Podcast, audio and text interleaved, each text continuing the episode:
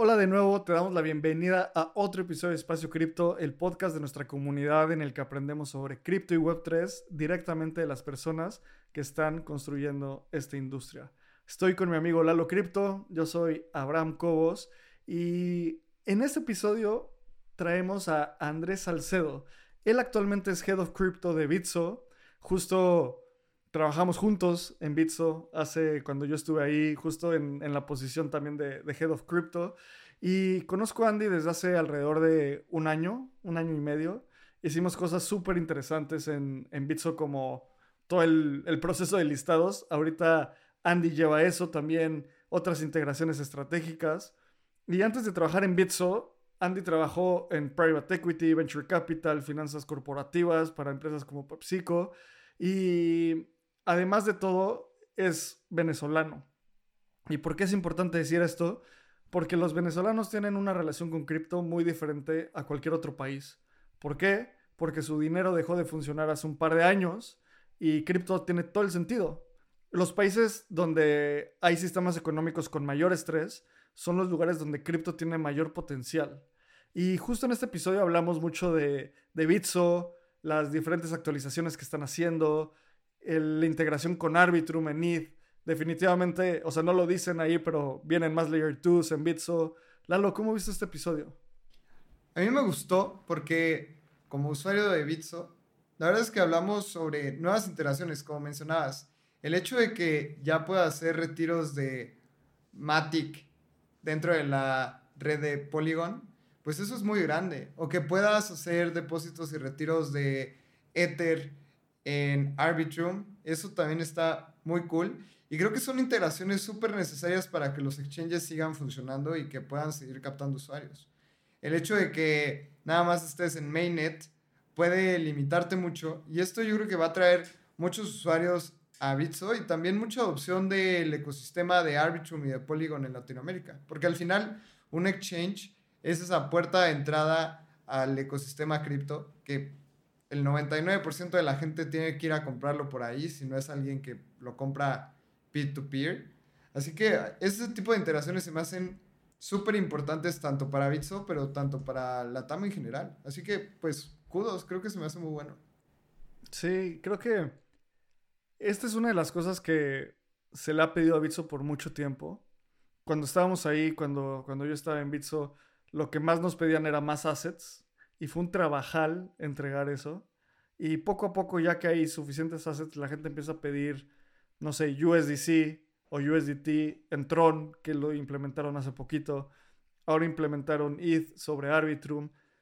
Creo que el equipo de Bitso está empezando a, a tener esta cadencia de, de releases, de entregas. Y creo que, híjole, tiene todo el sentido que hagan esto durante el bear market, porque en el bull market nadie se puede mover, o sea, todo el mundo está contestando el teléfono, contestándole los tickets a los usuarios. Y creo que también algo que me gustó mucho del episodio es que Andy es un total DJ. o sea, y lo digo como en todo el sentido bueno de la palabra, en, me refiero a que es un DJ porque es una persona súper cripto savvy, está constantemente investigando, entiende los protocolos y la verdad a mí me encanta ver que haya gente así construyendo los productos cripto que utilizamos tantas personas en Latinoamérica.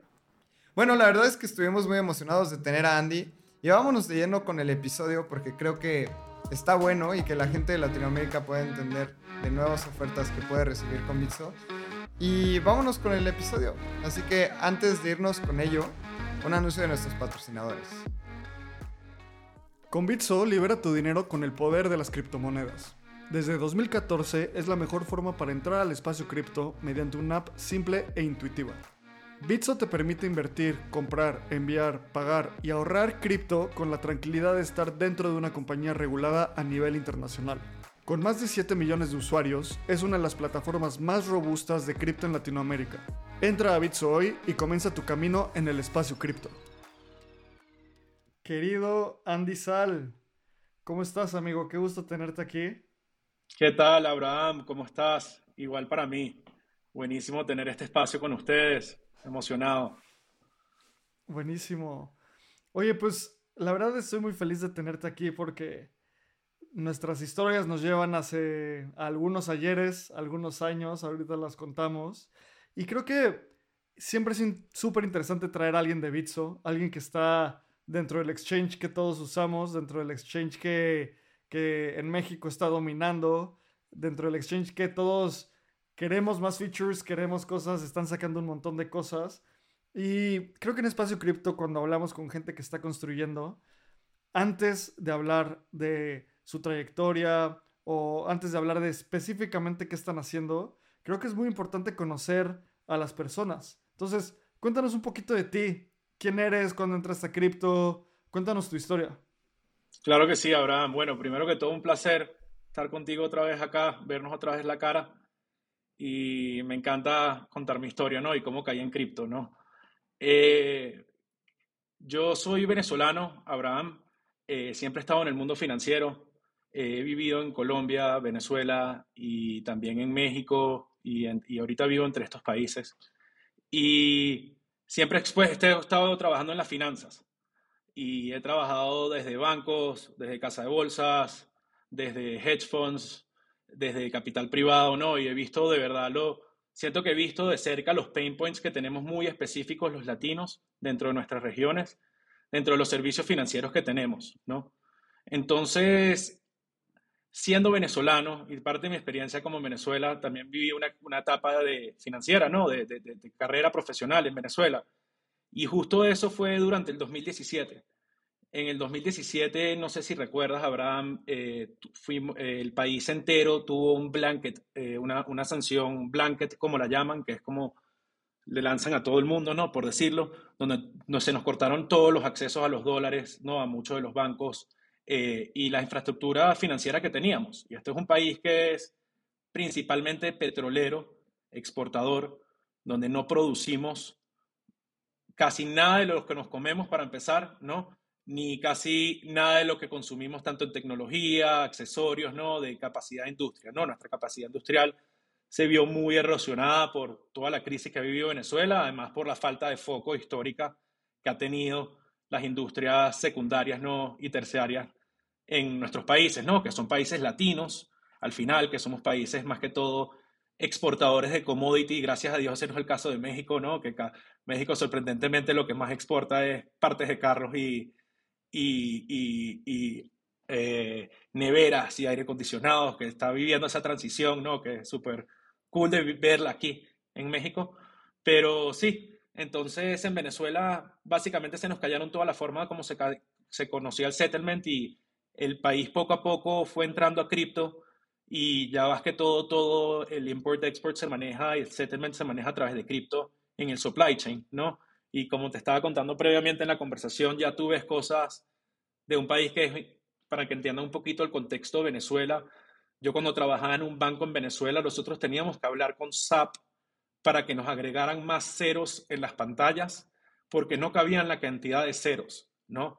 Y que era un, es un lugar donde tú, en unos momentos tú tenías que pagar con tu tarjeta de débito y tenías que pasar cuatro veces la tarjeta porque no cabían los ceros en el datáfono, en la terminal, ¿no? Entonces, para que tú entiendas la dinámica que se vivía allá y la importancia de tener estabilidad, ¿no? En, en cuestiones de quotation y la, también la rapidez en el flujo de caja, que esto es algo que no se habla en la, hiperinflación, que las compañías tenemos que, las compañías en una hiperinflación tienen que ser muy rápido en circular tu, en circular tu capital, porque si te, se te queda estacionado en, en bolívares, por ejemplo, en un día, pierdes 30% de tu valor, ¿no? De, de, de, de, tu capital. Entonces tú apenas te entra plata, es más, no te ha entrado la cuenta, ya lo tienes vendido en otro lugar, ¿no? Entonces, para que ya, porque ya tú sabes que te va acá esos bolívares y, te, y, necesitas salir a dólares de una porque si no se te vas a comprar menos productos, ¿no? Que vas a poder traer si eres un, una farmacia o lo que sea, ¿no? Entonces, entendí la importancia de cripto, más que todo, ¿no? Y entendí la importancia de cripto. También fui entrando más que todo en todo esto lo que se llama Web3 cuando pudimos ver mercados peer-to-peer, -peer, tal como local Bitcoin. Antes en Venezuela mucho el cambio se hacía a través de, agentes o bancos o cupos en, en, bancos como tal, pero a través de mercados peer-to-peer tú eliminabas totalmente el riesgo de contraparte y había momentos de arbitraje que te salía mejor comprar Bitcoin para llegar finalmente a dólares, ¿no? Y así fue poco a poco como fue mi introducción desde la perspectiva financiera hacia cripto y su utilidad, ¿no? Si te soy sincero, en mis principios no era un gran creyente en el sentido de que para mí Bitcoin era solamente una herramienta, ¿no? Más que todo, de pasarme de bolívares a dólares de una forma segura, ¿no? Eh, y, y, mi riesgo era tan solamente transaccional, pero poco a poco fui viendo la necesidad y siento también que las monedas también cambian de narrativa, perdóname si no lo he dejado hablar, entonces Bitcoin, por lo menos el suplente del banco, ahorita eh, el sustituto del oro, ahorita es el mejor colateral, el colateral más líquido que puedes tener para un crédito, ¿no? Y, y, va encontrando más usos cada vez estas monedas que, que, que, se van pegando con otras cosas, ¿no? Con otras, con, como es la, funciona la innovación, ¿no? Que se unen dos tecnologías y crean un servicio para un nuevo caso de uso, ¿no? Andy, qué buena intro y creo que esto nos ayuda a entender muchísimo como el contexto de dónde vienes y hacia a dónde vas, ¿no? Después de pedirle a SAP que le agregara ceros a la derecha para que te quepa todo en una pantalla, ahora un Bitcoin es suficiente como para abarcar un montón de, dinero y esta transición de banca tradicional a cripto. Cuéntanos un poco cuándo fue ese, ese salto, cómo decidiste entrar a Bitso y cómo fue tu adopción a cripto. Cuando ese Andy le cayó el 20, cripto es, es interesante. ¿Cómo fue esa transición del Andy tradicional al Andy cripto? Claro que sí. Bueno, 2017 hablamos más de cripto como utilidad, ¿no? Cómo conseguir dólares y te veías que era una manera, una necesidad que tenían todas las empresas dentro de Venezuela y era una manera, era, era, era unos mercados, ¿no? Un servicio que al final eh, lo necesitaba mucha gente, ¿no? Y, y, si trabajas en finanzas en cualquier empresa es un tema que tenías que tratar, ¿no? Entonces, fase 1, crypto useful, ¿no? Me está funcionando para esto, ¿no? Fase 2, so, DeFi Summer, 2021, eh, ¿no? Enterándome de todo lo que estaba pasando ya en Ethereum, me, trato de meter en Ethereum, me sale carísimo, ¿verdad? Después salieron otras chains, ¿no? Como BSC, más barata, eh, también como Avalanche y Phantom, y poco a poco me fui metiendo más y más en los proyectos, metiéndome más y más en los Yield Generation, metiéndome más y más en los Discord Channel, que yo por lo menos Aquí a Spooky Swap, por ejemplo, de, que es uno de los exchanges más grandes de Phantom, me les ofrecí para traducirles las páginas cuando durante trabajaba aquí en Pepsi, que trabajaban como parte, parte me le ofrecí trabajar, eh, traducirles las páginas, ¿no? A ellos de sus docs y todo, solo para participar en los proyectos, ¿no? Y en todos los clones que hubo de Olympus, Pro y cosas así, ¿no? Participar más en esas, en esas conversaciones, ver más cómo estaban creciendo cuando salió Solana y salió el aggregator de Solana y, y, ver cómo podía participar más porque me parecía tan cool la comunidad, tan y, y, y más que todo lo veía como parte de juego y parte de qué cool que, que pude lograr esto con, con un sencillo clic. Y te cuento la primera historia, por lo menos de uso que tuve con, con, con USDT en mi caso de día a día. Una vez agarré un mototaxi en Venezuela, no sé si saben lo que es un mototaxi, y a través de mercados peer-to-peer, yo le pude pagar a él en menos de 15 minutos los bolívares de mi USDT a bolívares. No, o sea, así de fácil fue. Y ya yo me quedé ahí maravillado y fue cada vez entrando más, ¿no? Y metiéndome más a los protocolos, leyendo más los docs, participando en la comunidad y también sufriendo mi fair share de colapsos, ¿no? Y de, de si te estoy sincero, no fui un DJ, nunca he sido un DJ que meto mucha plata, pero meto plata como de cuando vas a las maquinitas de niñito, ¿no? O cuando vas a un casino, no sé si tienes la misma mentalidad que, bueno, hoy me sale jugar maquinitas, 100 dólares, ¿sabes? Y esto es lo que voy a gastar y ya me voy. Pues no, ¿sabes? Igualito que jugar. Igualito entraba web free con esa misma mentalidad y más desde mi perspectiva financiera, viendo las cosas que se estaban desarrollando y los modelos y el game theory que había por detrás, ¿no? De los tokenomics y, y muy interesantes cosas se vivieron durante esa etapa, ¿no? etapa, ¿no? El Vampire Attack que tuvo Sushi Swap sobre Uniswap, ¿no? Cómo se abriendo, abriendo las diferentes cadenas, los diferentes rock pool, ¿no? La época de Harmony con Joule, ¿no? Y, ¿sabes? Por muchas cosas divertidas sucedieron durante ese momento y me gustó mucho también, ¿sabes? como que es un non-serious approach to finance.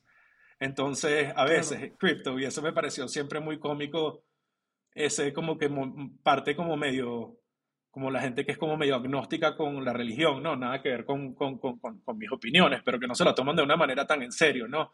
Me parece, me llamó mucho la atención esa comedia también por detrás. Creo que me gusta cómo, cómo dices esto de la comedia, porque justo estoy leyendo un libro, eh, El mito de Sísifo de Albert Camus, y habla mucho de lo absurdo que es básicamente todo. Y una, en una parte al inicio del libro dice que todas las buenas ideas nacen siendo absurdas. ¿Por qué? Porque las cuentas y suena estúpido. O sea, cuando alguien te diga como, oye, voy a hacer un dinero descentralizado que cualquier persona puede utilizar y que tú puedes obtener resolviendo un acertijo criptográfico. Bueno, suena completamente irrisorio. En el 2008 eso sonaba irrisorio, ¿no?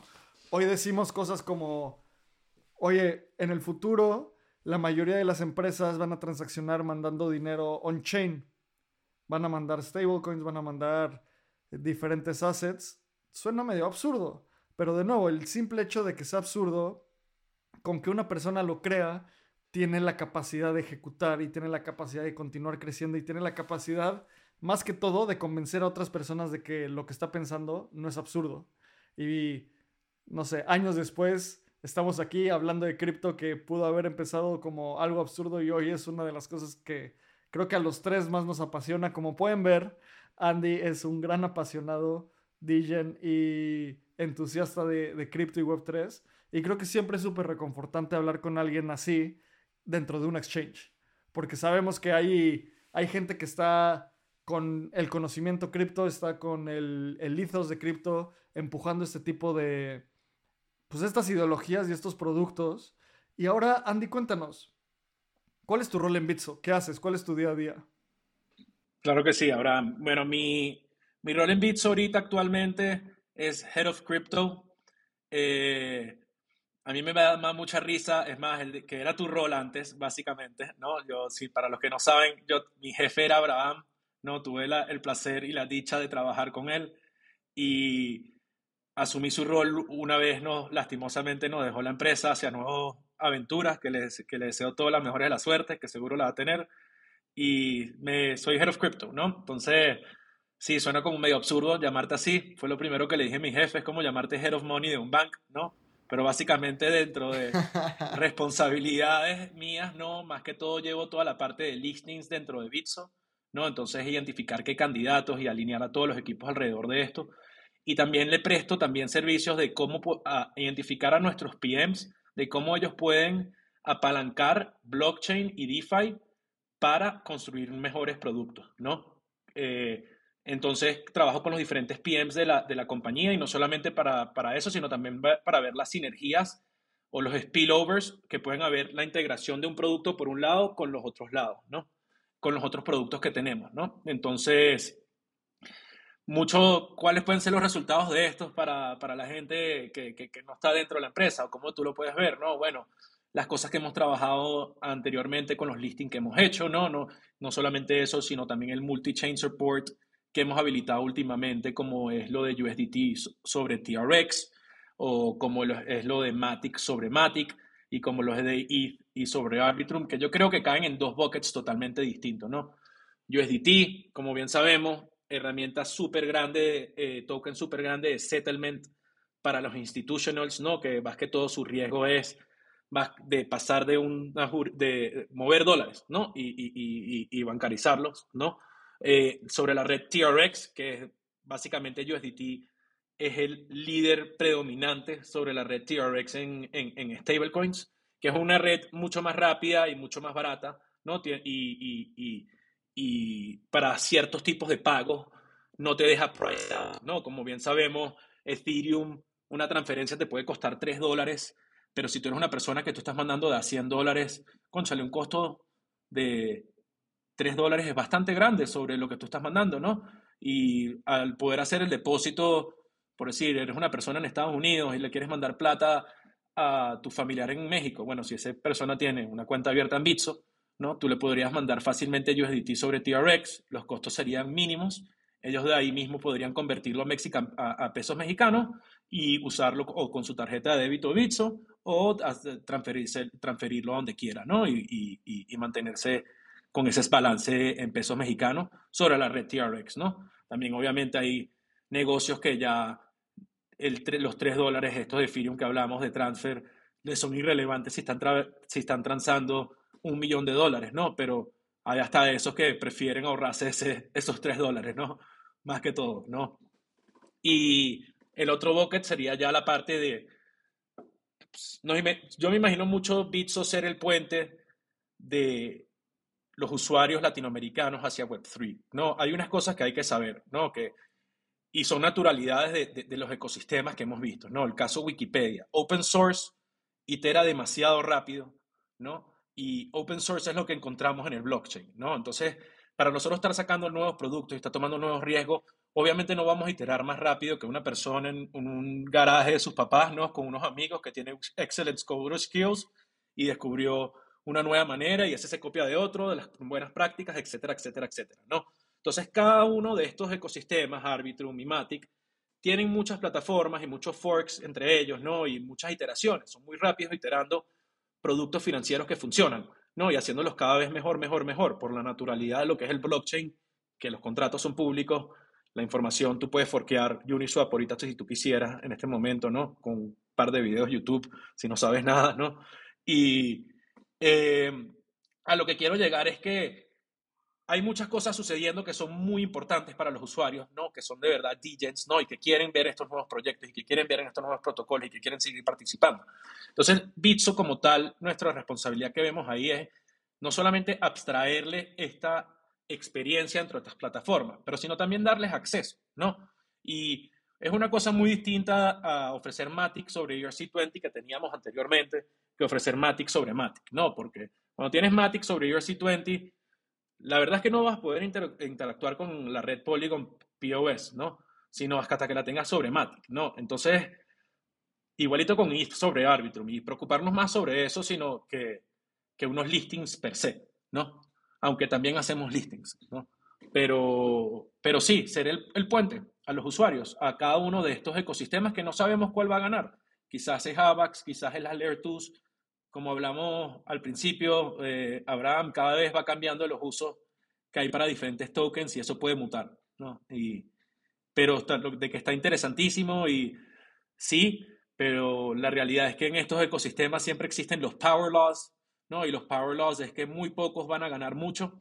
Entonces, también no solamente es por preocuparse de ser, tener acceso a todos los tokens, si tú ves dentro de Bitso nuestra estrategia no tener 50, no es tener 300 tokens listados, sino es tener menos, pero hacer más, enfocarnos más en enhancements en los productos que ya tenemos, que ya son ganadores, ¿no? Por el ecosistema. Entonces es como manejamos ese, malavariamos esas prioridades, ¿no? Sí, hay varias cosas que tocas súper interesantes, Andy, y uno de los puntos que quiero recalcar es el tema del volumen que existe entre USDT en la red de Tron. Y más en Latinoamérica y más en el mercado colombiano es gigantesca la cantidad de dólares que se mueven diarios sobre esa red en Colombia. Y yo creo que es un gran acierto el que Bitso lo esté aceptando y lo está adoptando, porque es justamente lo que los usuarios quieren. No hemos visto el volumen creciendo y creciendo sobre esta red. Y de repente en, en Espacio Cripto somos súper críticos en temas de descentralización y de blockchain, pero también somos muy críticos en el tema de usabilidad. Y pues al final de cuentas los usuarios están utilizando Tron porque es más barato y es lo que los usuarios necesitan en ese momento, ¿no? Ya después podríamos hablar sobre que Justin Sun acaba de renombrar su exchange Huobi HTX y todo lo que esto conlleva, ¿no? Pero o sea, creo que el caso de uso ahí está en el tema de la transacción entre USDT y Bitso lo está haciendo bien en ese aspecto. Como mencionabas, también, pues comprar Matic en la red de Ethereum, pues está cool, es, un asset especulativo, pero ahora listándolo sobre su blockchain con la cual pagas gas, pues estás unleashing the power of, of Polygon, ¿no? Y era algo que ya tenían, porque yo recuerdo y construyendo con el API, podía ya comprar USDC en Polygon, etcétera. Pero ya que, esto se lo puedan dar a usuarios que interactúen con la interfaz de Bitso está buenísimo.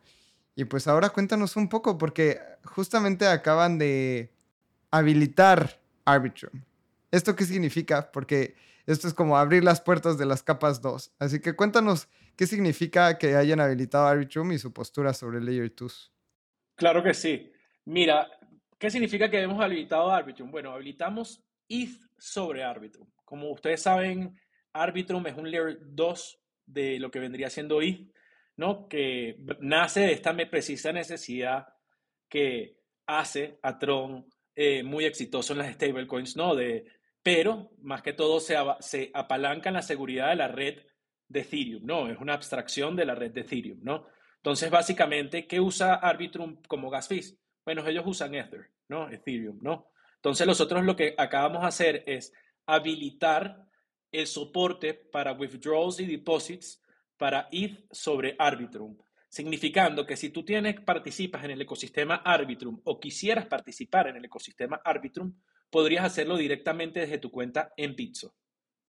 Oye, Andy, y creo que quisiera explorar contigo los Layer 2, porque además de trabajar en Bitso, eres una persona muy versada en cripto.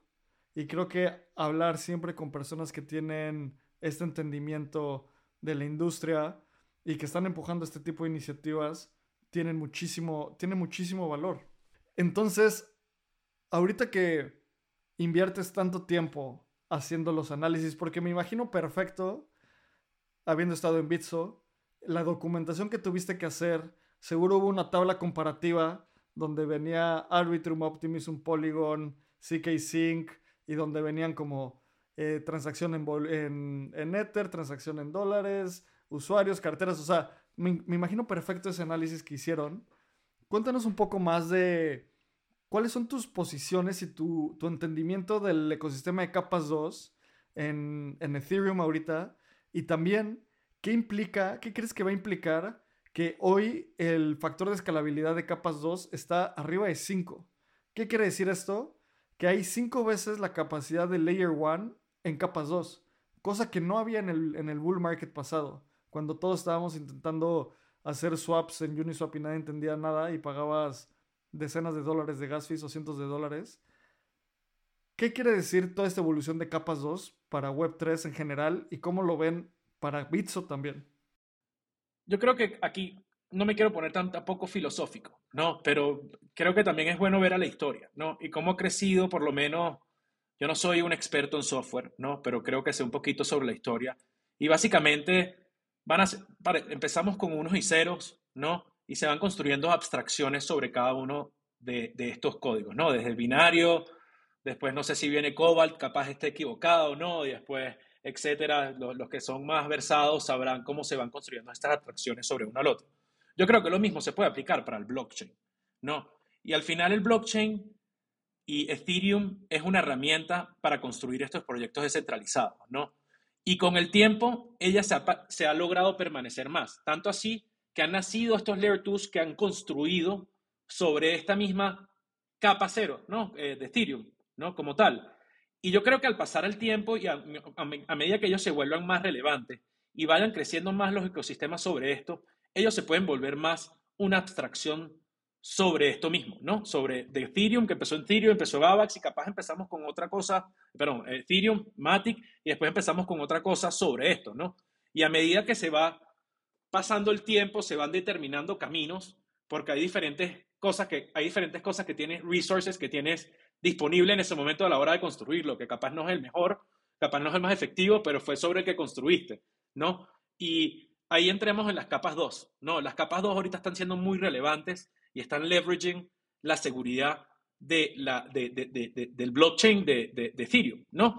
Como tal, ¿no? En ciertos aspectos, ¿no? Cada quien, cada, una tiene sus caveats y cada una también tiene su approach, ¿no? Yo lo estaba hablando esto con otro, un amigo el otro día que, que, que, es un programador de, de, de Solidity y, y, ha trabajado mucho con Layer 2 y él me comentaba como que esta, hay, a, veces eh, hay gente que interpreta esto del Layer 2 como si fuera una batalla, ¿no? Cuando hablamos de que hay BTC Maxis y hay ETH Maxis y ahorita se abrieron nuevos que son Matic Maxis y, y, y Arbitrum Maxis, ¿no?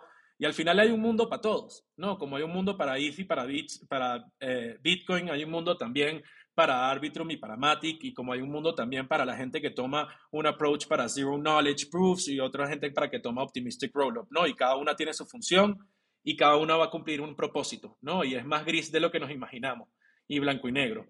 Pero sí creemos que a medida que se vaya sosteniendo estos, estos mercados, estos volúmenes, ¿no? Esta capacidad de inversión, estos developers entrando cada uno de estos ecosistemas, se van construyendo más cosas sobre cada una de estas plataformas y estas abstracciones y las vuelven más dependientes y más sticky. No, pues, yo no sé si había una noticia el otro día que la, don't quote me on this, ¿no? Pero era básicamente que los aviones, el sistema de aviones dependía de, de tráfico de, aviones, dependía de un, de un, programa que se llamaba Cobalt, que se iba a volver extinto, ¿no? Porque eh, después de pasar tanto tiempo, ¿no? Y que eso iba a pasar en cualquier momento y siempre hay un meme que es como que todo de industry of, of computer, pues, y de repente hay como un palito aquí abajo, pues, que, que mantiene ese pedacito de código, mantiene todo, ¿no? Y, va creciendo, que también es lo cool, pues, como que esto va creciendo más orgánico de lo que creemos y más como un organismo, como es la tecnología. Y por lo menos Bitso como tal no puede crecer más rápido que Web3, ese niño en el sótano con sus amigos, teniendo una idea súper cool y, y, y y haciendo un fork de Uniswap, pero ahorita en vez de ser un unicornio son unos duendes y puedes hacer esto, esto y esto, pero a la gente le, le parece demasiado más cool. No, ¿sabes? Entonces, y eso pega, pues, ¿sabes? Entonces, como que eso, eso es lo que te quería decir sobre las Layer 2. Discúlpame si me fui muy por una tangente, no, pero yo también creo que hablando de la generalidad y no entrando en lo específico, si entramos en lo específico, todos los días cambia algún tecnicismo.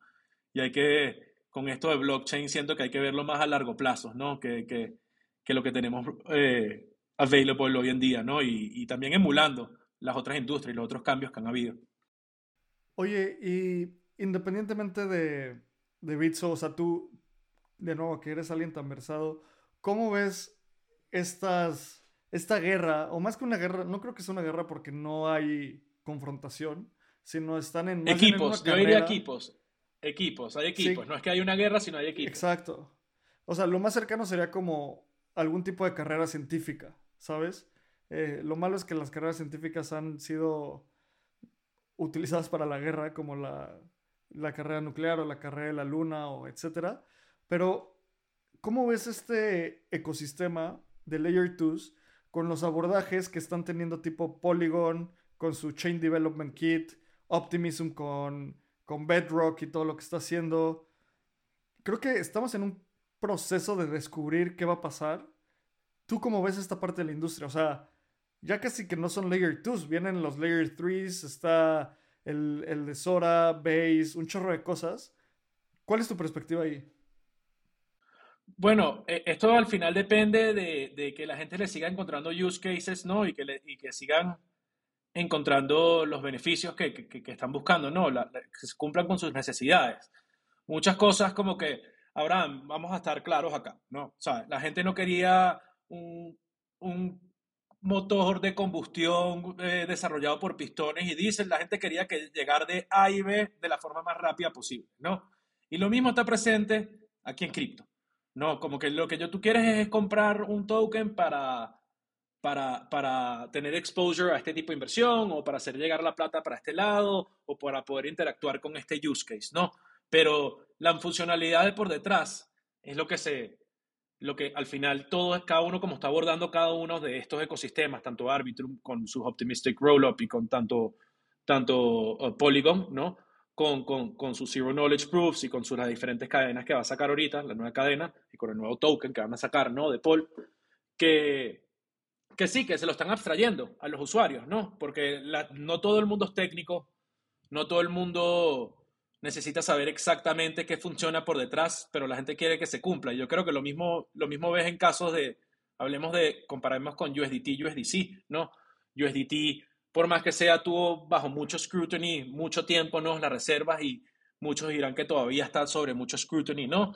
Y, y, y, y yo no estoy de ningún lado el otro, siempre soy escéptico, ¿no? Pero como sanamente escéptico, pero a lo que quiero llegar con esto es que la gente no, no, el que la empresa o, la empresa colombiana no se va a meter a ver todos los attestations y a, a medir todo la, la. No, ¿me entiendes? Ni el, también el usuario. Es lo que quieren es que le pasen dólares a través, que le paguen desde Estados Unidos o que le paguen desde Hong Kong eh, por lo, el servicio que hizo, o ese freelancer, ¿no? Que les lleguen y lo conviertan a, a usarlo para comprar comida, para pagar su casa.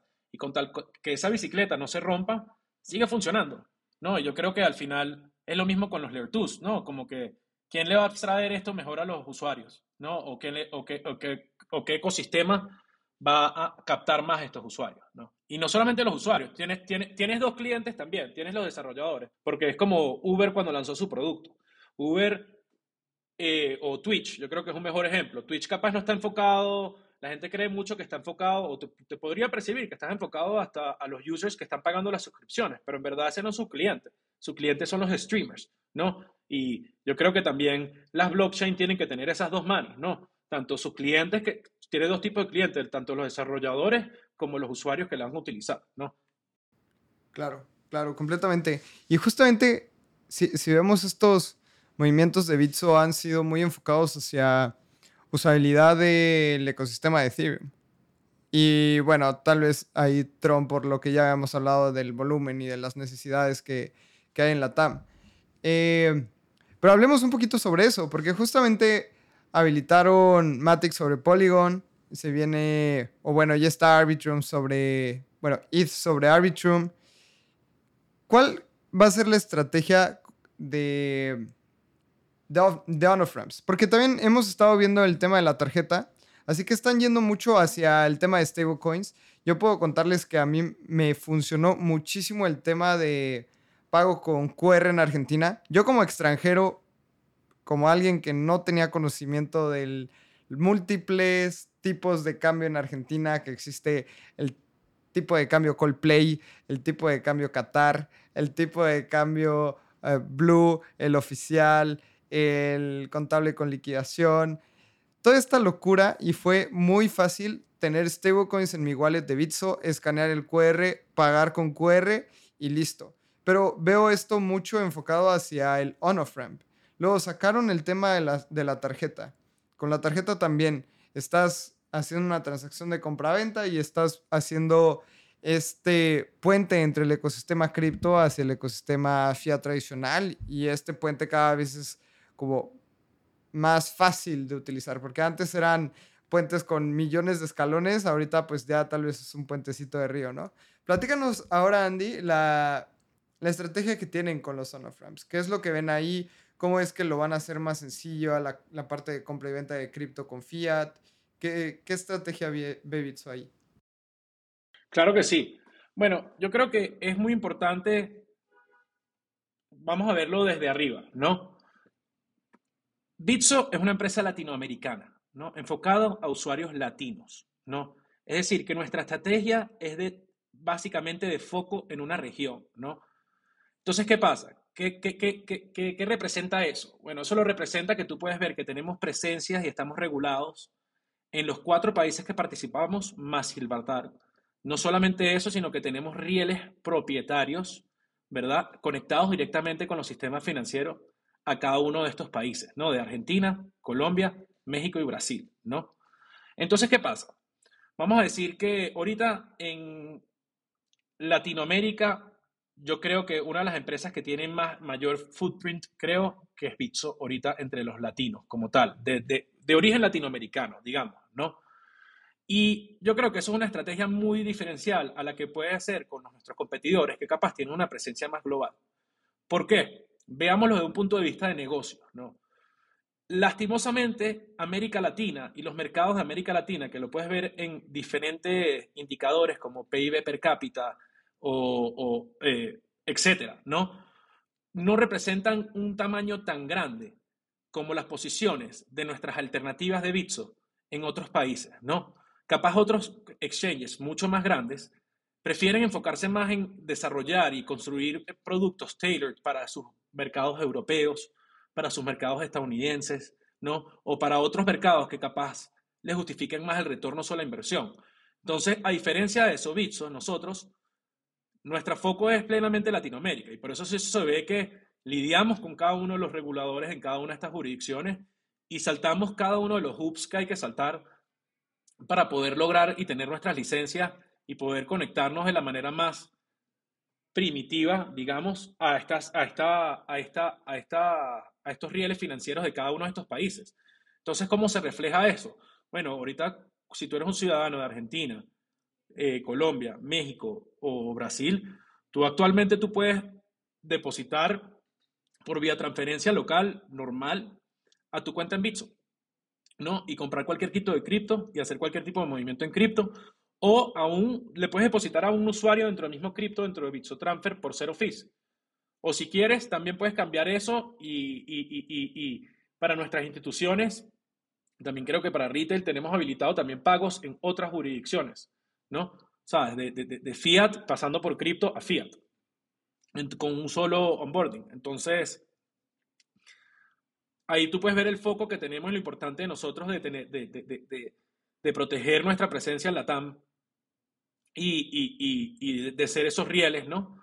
Para tanto para Web3 como para el comercio global. Porque no solamente se trata de la TAM, se trata también para el, el exportador de, de, de, de, soya de Argentina, ¿no? Que está vendiéndole un, un, shipment de soya a un cliente en China y necesita, ese, ese, ese, negocio se cierra con, con, con, dólares, ¿verdad? Y en vez de que ese, ese farmer o ese granjero que está vendiendo soya y está mandando para Argentina, agricultor, esté mandando para Argentina y se tarde 15 días la operación, ¿no? De, por lo general, que es por lo general, hoy en día estas operaciones internacionales se hacen por medio SWIFT, que SWIFT es una institución belga donde se procesan eh, eh, los pagos que funcionan más como un sistema de messaging ¿no? entre bancos que son socios y con ellos hacen llegar el mensaje entre banco y banco y banco, hacen llegar el mensaje de que del settlement de, de, balance, ¿no? ¿Qué pasa? Durante todo este tiempo y durante todos esos días, esta persona que tiene, está vendiendo este cargamento de soya, capaz ese cargamento de soya son 10 millones de dólares, digamos. Él tiene que subsidiar esos días que se tarda esa operación, esa, la, eh, subsidiar la operación con su flujo de caja. Entonces esto le habilita mucho, ¿no? Como que pasa a recibir esos USDT y tener esos rieles propietarios en Latinoamérica para pagarle a sus empleados, pagarle los insumos que necesita. Y no solamente eso, sino capaz ese agrónomo tiene que comprar pesticidas afuera. ¿no? Entonces también tiene la parte de que recibe esos USDT, parte de esos USDT se lo puede mandar a su proveedor de pesticidas afuera y parte de esos USDT los cambia y se los paga a sus empleados, ¿no? Que, que están eh, a, a, la empresa de envío y para pagar impuestos acá y para pagar impuestos del otro lado, a diferencia de lo que podría ser una transacción SWIFT, ¿no? Entonces te brinda esa flexibilidad como tal. Y nuestro enfoque en estos países nos permite esto, ¿no? Oye, Andy, ¿y hay algo más que está explorando Bitso en on y off ramps? O sea, creo que tener estos, estos rieles regionales es algo súper profundo. Pero, y sacaron la tarjeta.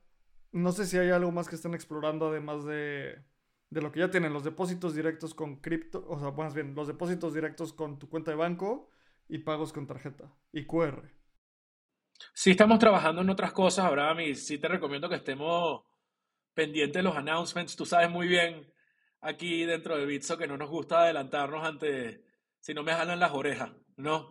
Entonces, prefiero comentar cosas que ya hemos anunciado, ¿no? Como tal, pues, pero sí te prometo que todos los días nos levantamos, muchos de los que trabajamos en Bitso, en cómo podemos mejorar las rampas para los latinos, ¿no?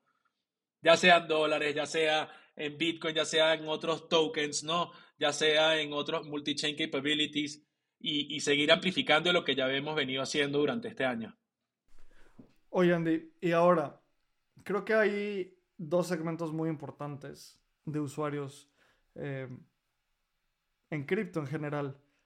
Empresas y retail, o sea, gente que utiliza cripto. A lo largo de la historia de Bitso, Bitso empezó como un exchange enfocado en retail y poco a poco ha ido sacando productos para empresas. Genuinamente creo que Bitso es una de las empresas que tiene mejor entendimiento del usuario retail, cripto. Eh, estando ahí trabajando, trabajé de la mano con el equipo de research, de user research y entiendo toda la labor, la labor que hacen. Cuéntanos qué casos de uso están viendo para retail hoy en día?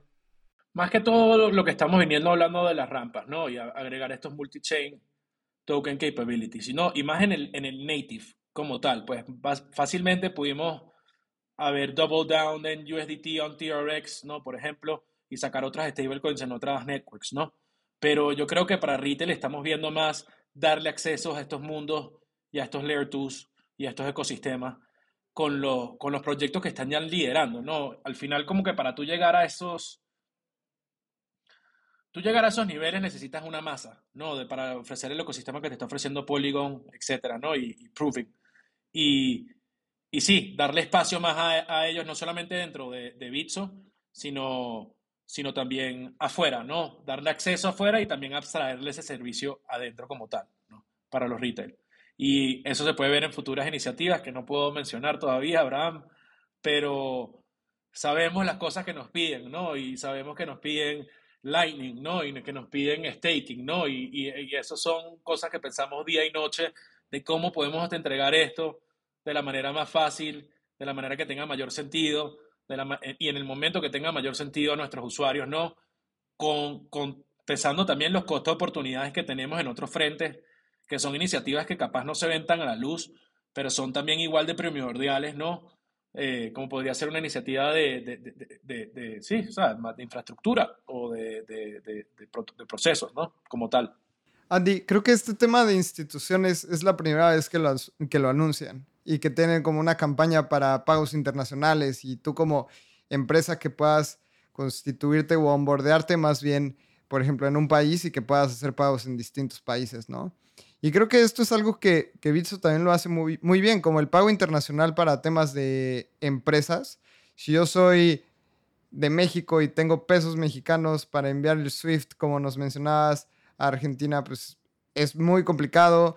Y si quiere sacar el dinero de Argentina, tiene que estacionarse un ratito ahí en, en unos bonos de tesorería del gobierno porque no los puede sacar de inmediato y este como mini corralito. Y yo lo recuerdo muy bien porque yo tradeaba los bots de liquidez en Bitso y si queríamos rebalancear de Argentina, pues era muy difícil porque sacar dinero de Argentina, digamos, de manera tradicional es complicado. Así que, ¿cómo fue este proceso? Porque entiendo que, pues depende de país a país es distinto. Y ahora con cripto es como, bueno, pues te envío USDT o USDC, los vendemos en el libro de Bitso y a ti te pagamos de manera prácticamente inmediata. Así que, ¿cómo ha sido el crecimiento de, de negocios que han utilizado esto en Bitso y cómo han visto el tema de la adopción de negocios utilizando este tipo de features? Claro que sí. Bueno, actualmente creo que estamos sirviendo más de 1.500 instituciones que eh, le estamos prestando servicios, ¿no? Eh, y yo creo que aquí también nos ha ido muy bien. Y yo creo que nos ha ido muy bien también por el hecho de que yo creo que las empresas jurídicas o las personas jurídicas son más seres económicos que una persona natural, ¿no? Cuando tu competencia en una transferencia, una transacción, está saliendo lo más barato, la mitad más barato que tú o una décima más barato que tú, mover dinero, sus costos financieros, ese eh, retorno sobre tus activos incremental te pone en una posición mucho más ventajosa versus tu competencia, ¿no? Entonces ahí es lo que yo llego, lo de que yo siento que las personas jurídicas son mucho más racionales que las personas naturales a veces, ¿no? Que una persona natural capaz esté más interesada en comprar en Pepe y una persona jurídica está más como que, mira, nosotros tenemos unas facturas de 100 millones de dólares, ¿no? Que los costos financieros son alrededor del 3%, con cripto a mí me puede salir el 1%. Si yo no me muevo, si mi competidor se mueve y yo no me muevo, a mi competidor le quedan 2 millones de dólares más de excedentes para outcompete me en cualquier tipo de iniciativa que él quiera, ¿no? Cuando ya llegas a esas escalas. Y yo creo que eso aplica mucho para la parte institucional. Entonces, la parte institucional se está viendo la funcionalidad que hay detrás de cripto y de blockchain con la solidez que tenemos de la infraestructura montada en, en, en, Bitso y está confiando en estos mecanismos de settlements alternativos a, la, a, lo que vendría siendo tradicionalmente, que, que te llega un invoice de tu, de tu, de tu banco, ¿no? mira, te lo vamos a cambiar esta tasa y no firma aquí, no puedes hacer nada, ¿no? ¿Sabes? Obviamente pueden haber diferentes instituciones, diferentes niveles de sofisticación, ¿no? Como podrías tener uno que tengan cuentas en casa de bolsa, etcétera, etcétera. Pero esa yo creo que es la experiencia de muchos, cuando van a hacer, y más para las pequeñas y medianas empresas, ¿no? Cuando van a hacer pagos extranjeros. Y a medida que hoy, la tendencia hoy en día es que las fronteras se van borrando un poco más, ¿no? Y está creciendo una economía digital y cada vez más eh, están creciendo los freelancers y, clientes que consigues a través de Instagram o a través de TikTok o a través de... Entonces se está globalizando mucho más ciertas regiones, mientras otras se cierran más, ¿no? Pero sí, tienes que tener la habilidad de estar en todos lados si eres una institución, pues. Por supuesto, creo que me encanta pensar en cripto como este caso de uso, porque justo hoy estaba escribiendo un, artículo o algo que necesitamos internamente. Y hacía esta comparativa de que el Internet liberó la información y cripto libera el capital.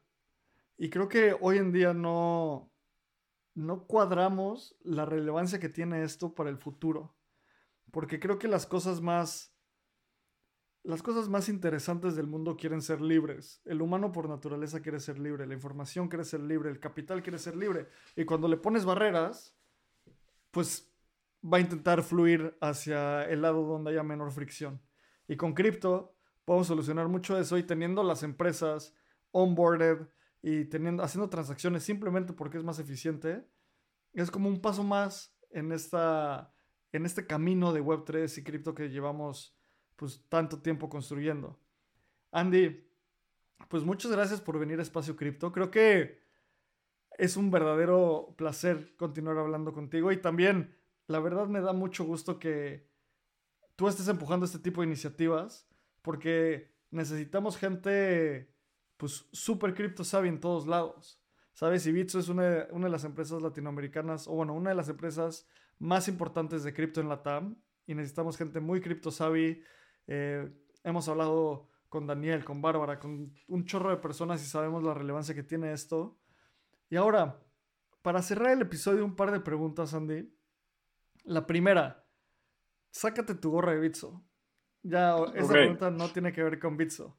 Esa pregunta es Andy Sal, el que es un seudónimo por Discord, medio DJ, que lee, que su hobby es cripto. ¿Sabes? Que eso es lo más cool de este trabajo, que nuestro hobby es nuestro trabajo. ¿Cuáles son las tres cosas más interesantes que están pasando hoy en cripto? Para mí, bueno, ok, déjame hacerle justicia a tu pregunta. No, Abraham. Las tres cosas que veo que están pasando más interesantes en cripto. Bueno, yo creo que una de las cosas que es una tendencia que va a pasar, ¿no?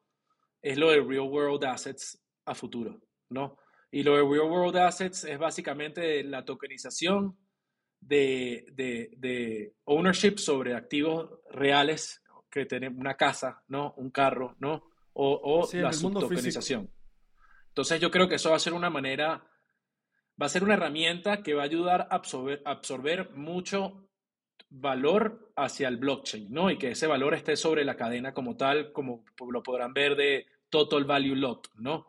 Y no solamente eso, sino que ya, en, a grandes plazos, yo creo que te va a dar mucha liquidez no, en cuestiones de tus activos. Y yo creo que vas a poder ser mucho más eh, eficiente en si tú tienes, en vez de tener un mortgage en un banco encerrado, tenerlo en un wallet, ¿no? Y que lo puedas pasar de un lado a otro. Y yo creo que también lo que tú decías, Abraham, de lo que me emociona es que tú hablabas de libertad.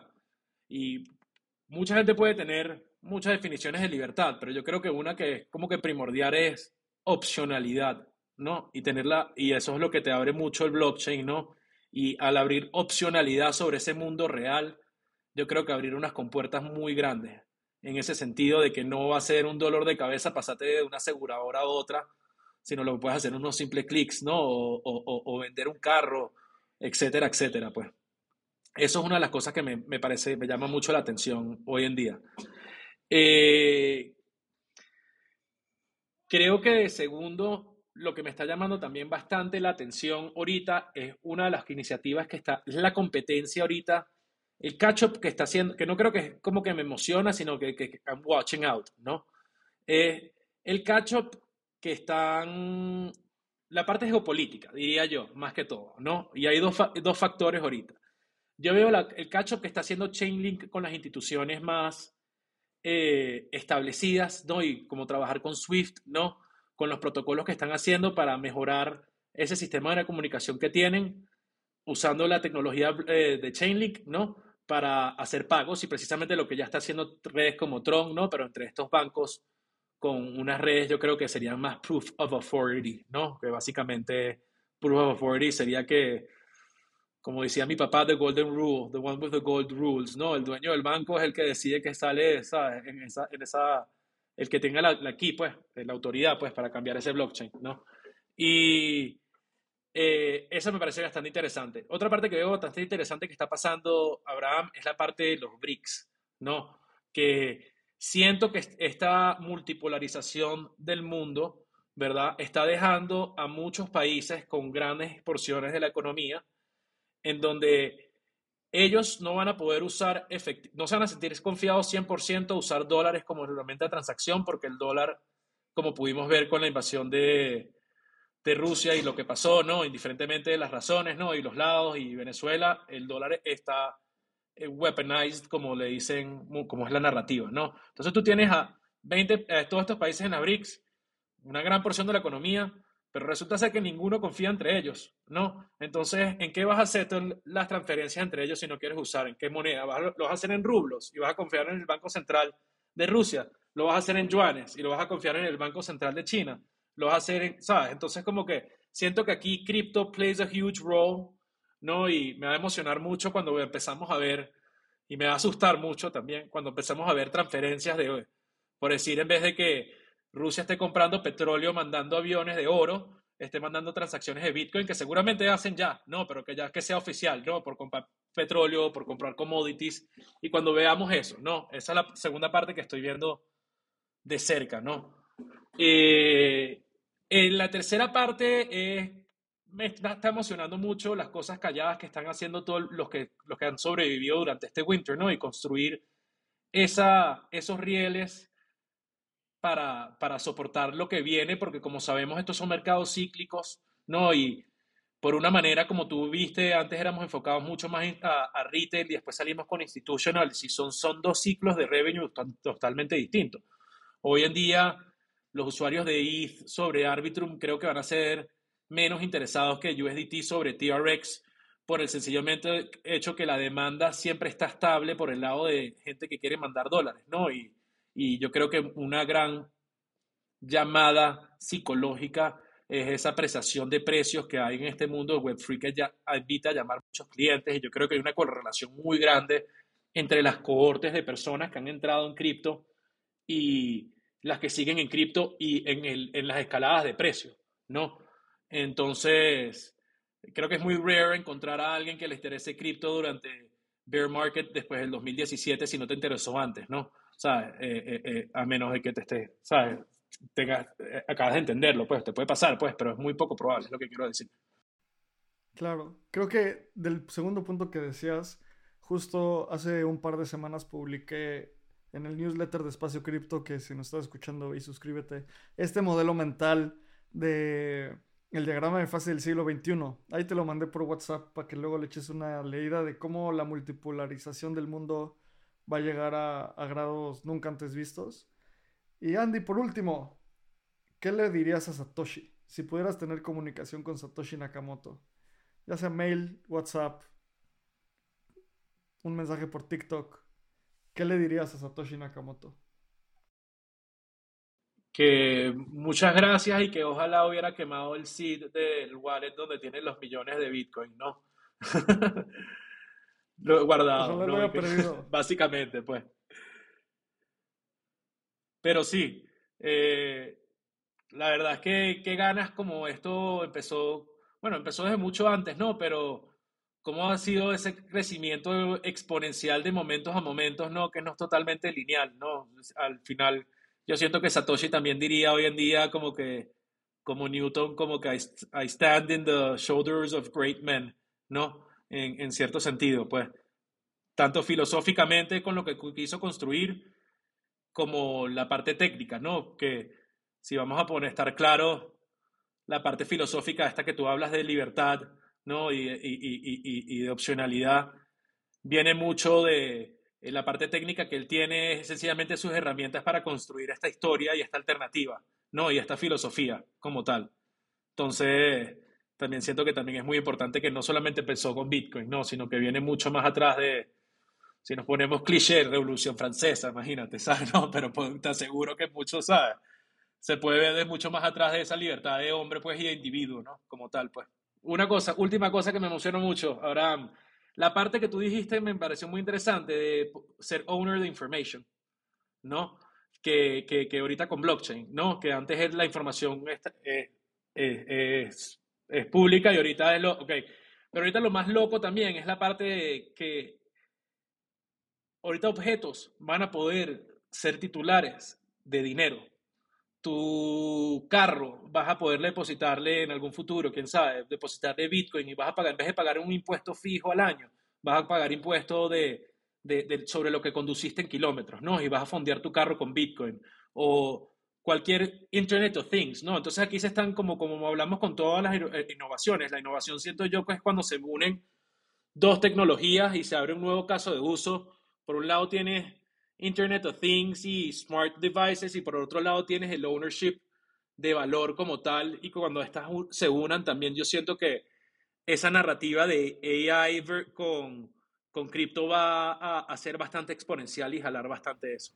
No, completamente. Y justamente se me vino a la mente esto de, al principio parece absurdo, pero se me hace completamente lógico que fondes tu, tu coche y digas, bueno, de este balance cóbrame los impuestos y que me cobres más bien por tramo recorrido en lugar de una tasa fija por auto, ¿no? Que tal vez ni siquiera muevo mi coche, pero me estás cobrando lo mismo que el que lo maneja 100 kilómetros a la semana, ¿no? Entonces, completamente de acuerdo, Andy. Y pues ya para cerrar, Andy, cuéntanos en dónde la gente te puede encontrar, cómo te puede mandar un mensaje, cómo se puede enterar más de las cosas que estás construyendo en Bitso. Cuéntanos, compártenos eso. Claro que sí. Eh, tengo mi Twitter eh, corporativo, como lo llamo, ¿no? Porque como cualquier DJ, tenemos nuestros throwaway accounts como main accounts más o menos, ¿no? Pero mi Twitter, que donde me pueden eh, ver, es en Andy DeFi, eh, tal cual A-N-D-Y-F-I, como DeFi, pero en vez de una E, una Y. Y ahí me pueden encontrar a través de Twitter, ¿no? Y también hoy, eh, discúlpame, mañana vamos a tener también un espacio que también los invito a participar, Abraham y Lalo, a, a, que vamos a invitar al Head of Business Development de Matic de Latam. ¿no, Manuel? Y eh, sería interesantísimo para que también si quieren hacerles preguntas sobre Polygon, sobre esta nueva transición que ellos tienen del token Matic a Pol y sobre el futuro de Pol que ayer sacó creo que el founder uno, un tweet muy interesante sobre qué es lo que se viene, ¿no? Eh, para los que no saben, en, en, algún futuro Matic lo van a deprecate, ¿no? Y van a hacer un exchange por el nuevo token de Polygon que se va a llamar Pol. Y este va a ser el que va a usar para gas, para su, su, nueva cadena, ¿no? Que bastante interesante el approach que están teniendo ahí, es como una mutación entre Layer 2 y, y, Atom, ¿no? Con toda la parte de las subcadenas y, y, la, también la parte de cross-validation, ¿no? Se ve bastante interesante lo que se viene. Sin duda. Pues Andy, muchas gracias por estar aquí, gracias por tu tiempo. A ti que nos escuchas, recuerda Sigue a Bitso, sigue a Andy, arroba LaloCrypto, arroba AbramCR. Nos vemos ahí en la comunidad de Telegram. Y como siempre, muchas gracias por querer saber más hoy de lo que quería saber ayer. Nos vemos en el siguiente episodio. Este guion de Mundo Futuro lo escribió una inteligencia artificial. Imagina un mundo donde la tecnología se convierte en una extensión natural de nuestras vidas. Donde cada experiencia se eleva a niveles inimaginables de simplicidad. Un mundo donde los límites se desdibujan y las ideas se hacen realidad con un solo toque. El mundo cambiará más en los próximos 10 años que en los últimos 100. Yo soy Jorge Alor. Yo Mario Valle. Y yo Jaime Limón. No te pierdas Mundo Futuro, el principio del fin. Disponible en cualquier plataforma de podcast. Mundo Futuro, Mundo Futuro.